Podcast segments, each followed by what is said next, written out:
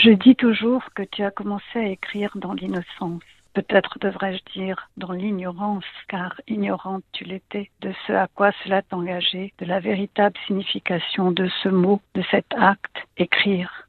La voix qu'on vient d'entendre est celle de la romancière mauricienne Ananda Devi, lisant un passage de son essai autobiographique consacré à sa venue à l'écriture incandescent de sincérité, deux mâles et une marmite, est bâti sur le modèle de Lettre à un jeune poète de René Maria Rilke. La romancière raconte ici sa propre naissance en écriture, s'adressant à l'adolescente qu'elle fut il y a 50 ans. Un dialogue inédit pour retracer les débuts d'une vie dédiée à la littérature.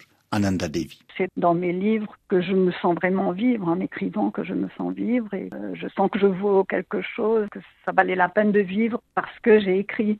Sans l'écriture, je, n'aurais pas été une personne euh, très intéressante. Sans l'écriture, je ne serais rien en fait. L'écriture, c'est la vie, tel est le thème de ce livre.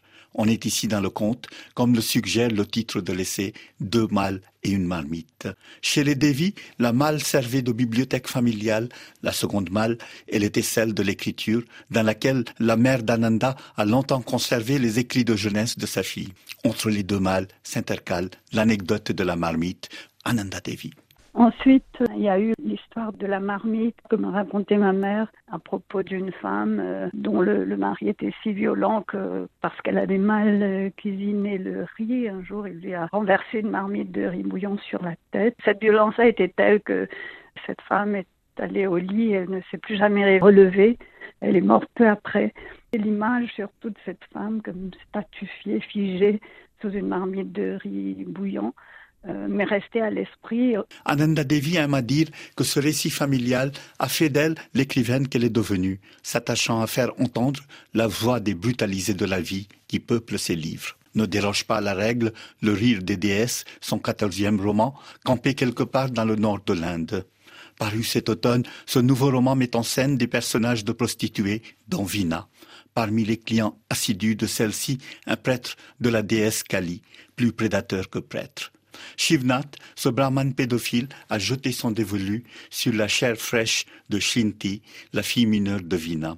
Il organise un pèlerinage jusqu'à la ville sacrée de Benares, où il envisage d'imposer sa protégée à ses disciples crédules comme le nouvel avatar de la déesse Kali. Mais c'était sans compter avec l'instinct de protection de la mère et la solidarité des sans-voix, dont une communauté de transsexuels qui avait fait de Shinti leur mascotte. Les rires de déesse de ces femmes guerrières les dernières pages du livre.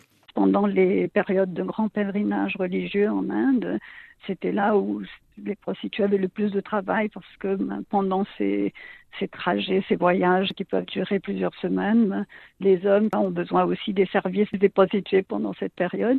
Et ça m'a vraiment tellement euh, mis rage de penser à l'hypocrisie de, cette société qui euh, n'offre aucune chance de rédemption à, ces femmes-là. C'est un peu comme ça qu'est né le, personnage de l'homme religieux euh, euh, qui est celui par qui le, mal arrive. Or, elle s'y connaît en mal, la mauricienne Ananda Devi. À longueur de livres, cette romancière puissante a construit une œuvre militante et belle qui combat le patriarcat sous tous les cieux. Sans doute, en hommage à cet aïeul statufié portant sur sa tête la marmite de riz bouillant, telle une casquette annonçant des victoires à venir.